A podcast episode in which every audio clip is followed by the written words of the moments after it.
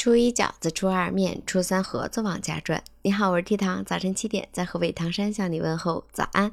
今天就是大年初三了，大年初三有哪些传说？有哪些需要我们注意的呢？我们又该吃点什么呢？今天我们就来聊聊大年初三。大年初三被称为天庆节，相传在宋真宗时代，因为这一天有天书掉落了人间。为了庆祝宋真宗皇帝下了诏书，所以将每年的正月初三称为天庆节，并且在这一天是允许文武百官放假五天的。也有的古人将初三称为赤狗日，相传在这一天出门的话不吉利，去谁家拜年就会和谁家吵架，所以在这一天是不允许串门的，尤其是长辈的家里。大年初三真的好多故事，还有的说正月初三这天还是老鼠娶亲的日子，在这一天我们一定要早睡，给老鼠们提供场地，以免扰乱了鼠辈儿，破坏了一年的财运。我们也可以在这一天在家里边的角落里边放上几粒米，或者放上一点糕点，据说这是和老鼠分财，老鼠分完财之后，它会往家里边给你拽财。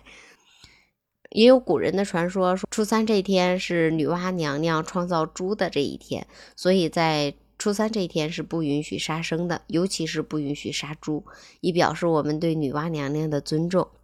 还有在初三这天是不允许往外借火的，因为火就代表着我们的运气，如果往外借火，就是把自己的好运气给借走了。还有在初三这天，我们是不允许打孩子、摔东西，不能动剪刀，不能动针线。不能拖地，不能洗衣服。据说在初一到初三这几天都是有神仙下凡的。如果向外泼水的话，是对众神的不尊敬。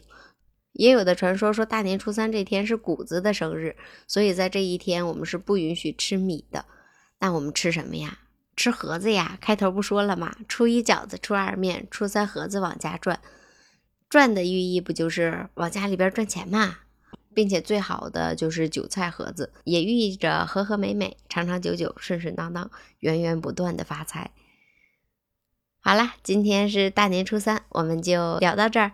如果你的城市里边在大年初三还有什么讲究、什么故事，也可以评论区里边留言。好啦，我是 T 桃，明天早晨七点我们不见不散，拜拜！